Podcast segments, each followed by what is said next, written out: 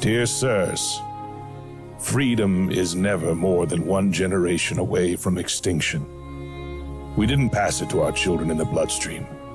It must be fought for, protected, and handed on for them to do the same, or one day we will spend our sunset years telling our children and our children's children what it was once like in the United States, where men were free.